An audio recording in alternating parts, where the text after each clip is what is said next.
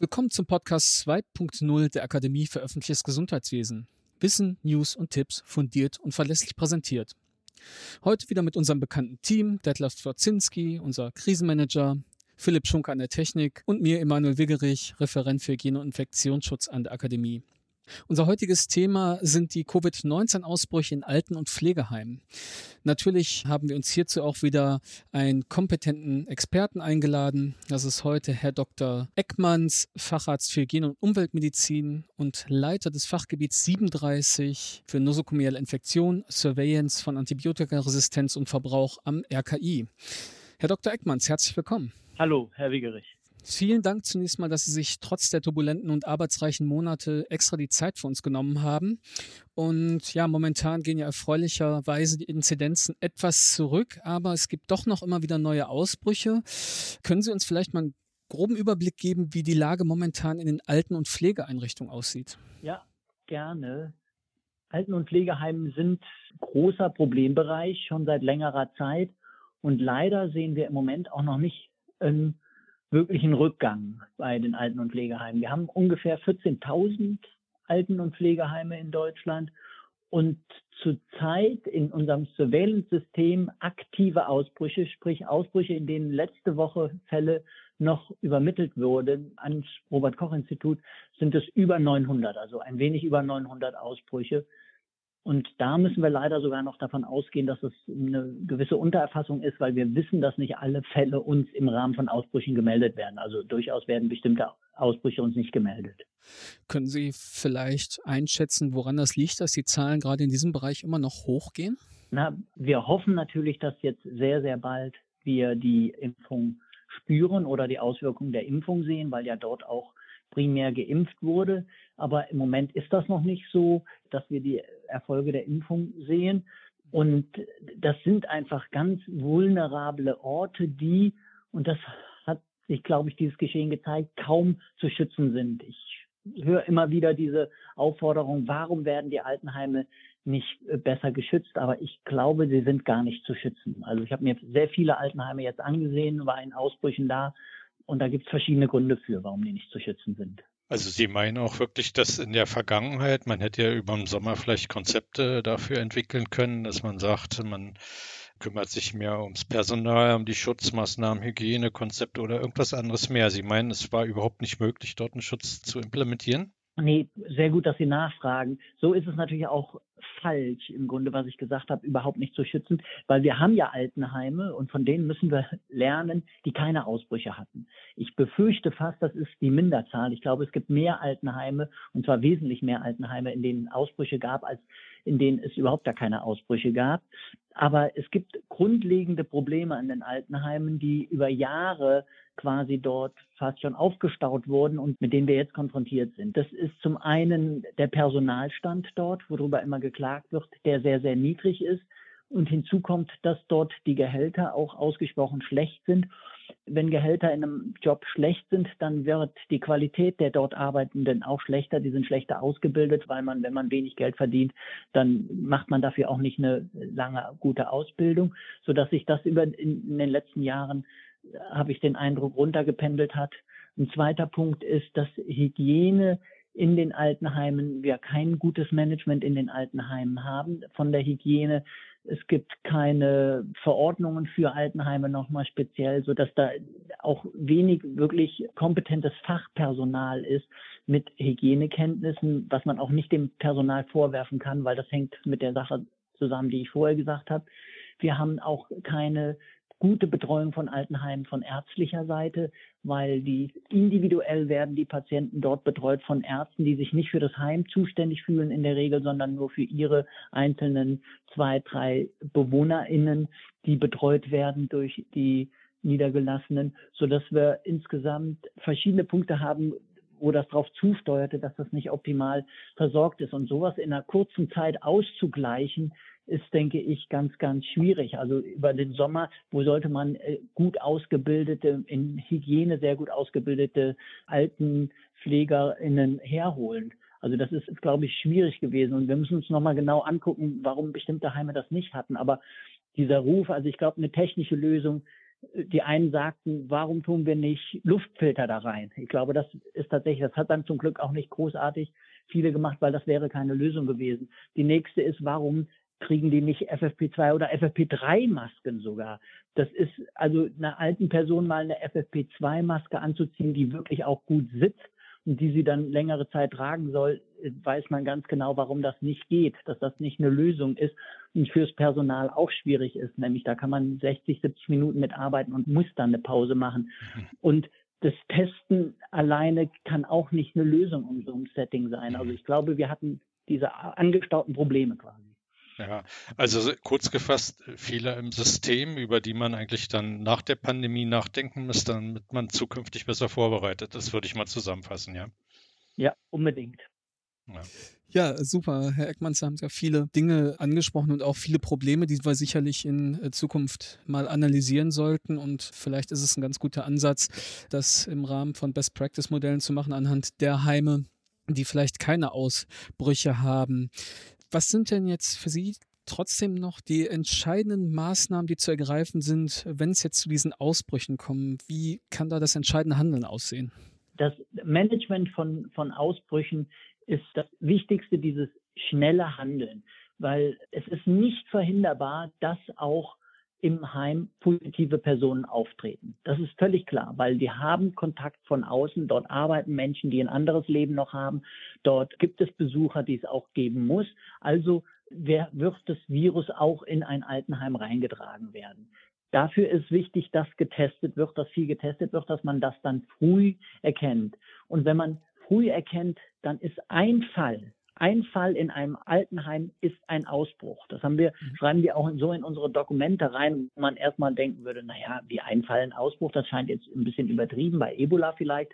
Aber bei Covid in einem Altenheim würde ich das auch sagen, weil dann muss das Handeln für diese Situation beginnen, weil man sagt, okay, wir haben jetzt eine Person und jetzt müssen wir uns überlegen, diese Person hat möglicherweise, selbst wenn sie am Morgen positiv ist, vielleicht war sie am letzten Abend noch, hatte sie schon Dienst und hat da auch schon das Virus ausgeschieden, also muss dann dementsprechend gehandelt werden und geguckt werden, wo überall könnte das Virus schon sein und müssen Teste durchgeführt werden, um zu gucken, ob schon weitere Fälle im Haus sind. Es muss nochmal ein gesondertes Training vorgenommen werden für die Leute zu sagen, okay, möglicherweise ist jetzt Fall X schon eingetreten und in diesen Modus reinzufallen, schon wenn man einen Fall hat und nicht erst, wenn man sagt, okay, hier ist ein Fall, das ist gut und zwei, drei, dann kommen wir mit zurecht. Also wir kriegen so mit, dass Bescheid gesagt wird, wenn das Geschehen schon zu weit ist und man muss sehr früh anfangen. Das ist das gute Ausbruchsmanagement, ist ganz früh ein Gefühl zu haben, hier ist die Situation nicht mehr gut und dann alle sehr intensiv zu handeln. Und dafür muss man eine gewisse Erfahrung haben und das ist, glaube ich, auch für viele bei der alltäglichen Arbeit, die im Moment sowieso sehr, sehr schwierig ist, weil es gibt ja sowieso schon mehr Aufwand für Covid. Selbst wenn ich nicht Covid habe in einem Altenheim im Moment, habe ich irre viel zu tun, weil ich ja zusätzliche Maßnahmen mache. Und dann kommt der positive Fall und jetzt noch eine Schippe draufzulegen und zu sagen, okay, jetzt müssen wir ins Ausbruchsmodus gehen. Das schaffen viele nicht, was nachvollziehbar ist, aber das ist eine große Notwendigkeit. Dazu gehört dann möglicherweise, wenn es vorher nicht war, nochmal ein ganz klares Maskenkonzept, nochmal das Besucherkonzept zu sagen, okay, Sie können Besucher haben, aber möglicherweise nur draußen können Sie Ihre Leute sehen. Wir wollen jetzt nicht, dass Sie in diese Zeit jetzt reinkommen noch. Es muss nochmal ganz klar sein, wie ist das Testen geregelt? Wie schnell kriege ich meine Testergebnisse? Wo gehen die hin? Wie kann ich mit dem Labor interpretieren? Und all diese Sachen, die sollten vorher schon geregelt werden, aber aller, aller spätestens dann halt, wenn man den ersten Fall hat oder schon den zweiten Fall hat. Das sind viele Maßnahmen, die schwierig sind. Ja, da muss sicherlich ein Umdenken dann stattfinden, wenn man sagt, ein Fall, ein Ausbruch. Jetzt habe ich aber noch mal eine Nachfrage zu dem Testen. Sie hatten ja gerade richtigerweise schon dargestellt, wie schwierig die Personalsituation in den Alten- und Pflegeheimen ist aus den diversen nachvollziehbaren Gründen.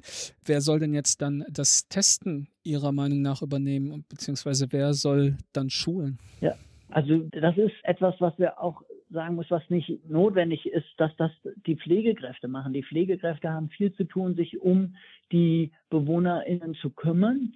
Und ich bin total dafür, dass das tatsächlich nach außen gegeben wird.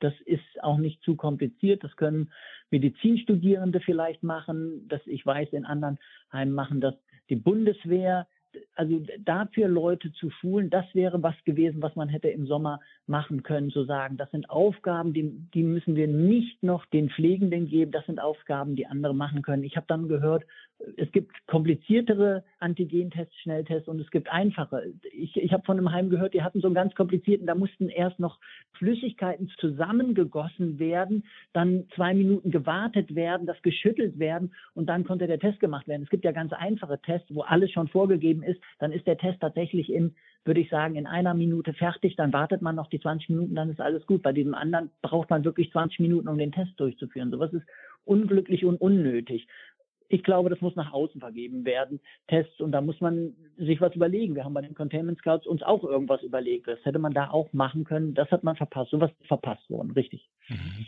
Ich würde gerne nochmal einen Punkt aufnehmen, den Sie schon angesprochen haben, nämlich das Impfen der älteren Bevölkerung. Das ist ja nur in den Alten- und Pflegeheimen doch schon seit dem 27. Dezember in vielen Regionen durchgeführt worden. Die Zweitimpfung ist jetzt auch schon einige Tage am Laufen, kann ich sagen. Ist denn schon jetzt irgendwie sichtbar, dass es da eine Entspannung gibt? Ich habe gerade vorhin auch nochmal erfahren, ja, nach der Erstimpfung ist die Quote des Erfolges noch nicht so hoch und es gab dann auch wirklich noch Infektionen zu diesem Zeitpunkt, auch nach der ersten Impfung. Wie schätzen Sie da die Lage ein? Gibt es schon irgendwelche Hinweise, Zahlen, die auf eine Besserung hindeuten? Leider haben wir noch keine Hinweise darauf und sehen noch nicht eine Entlastung. Ich habe das ja gesagt, letzte Woche haben wir die höchste Zahl an aktiven Ausbrüchen, die wir bis jetzt gehabt haben. Also es ist in den letzten Wochen noch angestiegen. Aber ich hoffe sehr darauf, dass wir das jetzt sehen, auch dass das zurückgeht. Und wir versuchen auch das irgendwie zu erfassen ein bisschen, also dass wir auch wirklich mitbekommen, dass das in den Heimen, in denen geimpft wurde, auch die Fälle zurückgehen und auch die Ausbrüche zurückgehen. Leider konnten wir bis jetzt noch nichts sehen. Herr Eckmanns, ich möchte Sie mal so ein bisschen und natürlich auch die Zuhörerinnen und Zuhörer rausnehmen aus den alten Pflegeheimen, also den Blick vielleicht nach vorne wagen auf unser System. Wir wollen ja mit den ganzen Maßnahmen, die Sie richtigerweise beschreiben, wo wir vielleicht alle noch ein bisschen lernen müssen, vor die Lage kommen, um die Überlastung unseres Gesundheitssystems zu vermeiden. Und da sind natürlich die Krankenhäuser auch im Fokus. Jetzt haben Sie am RKI zusammen mit der Charité Modul COSIG entwickelt. Können Sie vielleicht dazu ein, zwei Worte noch verlieren, was das ist und wie dieses Tool in der aktuellen Lage vielleicht eingesetzt werden kann und unterstützen kann? COSIG, Covid Surveillance im Krankenhaus, dafür steht das. Es ist mit der Charité zusammen über das berühmte Webcast, wo ja verschiedene Surveillance-Systeme angeboten werden, wird auch dieses Surveillance-System angeboten. Es sollen Covid-19 Surveillance dadurch stattfinden im Krankenhaus. Wir wollen damit auch nosokomiale Fälle erfassen, was ja sehr ausgesprochen schwierig ist. Die Definition dafür ist nicht leicht weil wir mit der Inkubationszeit, die bis zu 14 Tage sein kann, natürlich sehr schwer nur sagen kann, ob wirklich ein Fall nosokomial ist oder ob nicht doch der Fall mitgebracht ist. Und es ist quasi eine Surveillance von Covid im Krankenhaus, um mitzubekommen, wie viele Fälle liegen auf den Intensivstationen, wie viele Fälle liegen auf den restlichen Stationen und die Belastung für das Krankenhaus zu erfassen. Kann man gerne sagen, das kommt relativ spät jetzt, ist schwierig in heutigen Zeiten, also wichtig, äh, aber Datenschutz ist eine ganz große Hürde. Die hat leider hier sehr, sehr lange gedauert.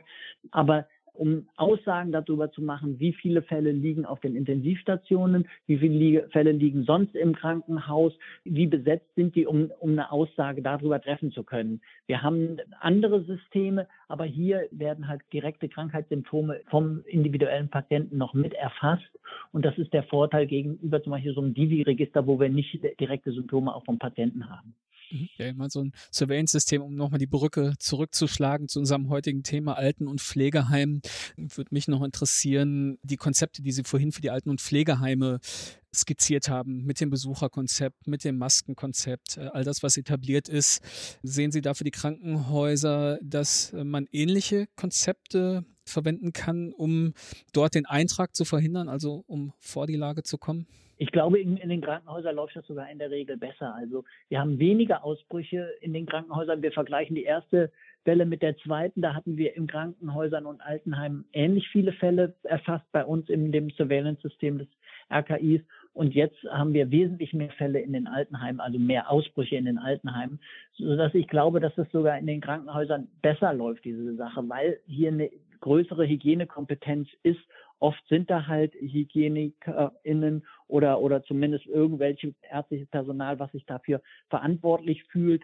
Und sind Hygienekräfte im Pflegebereich auch eingesetzt.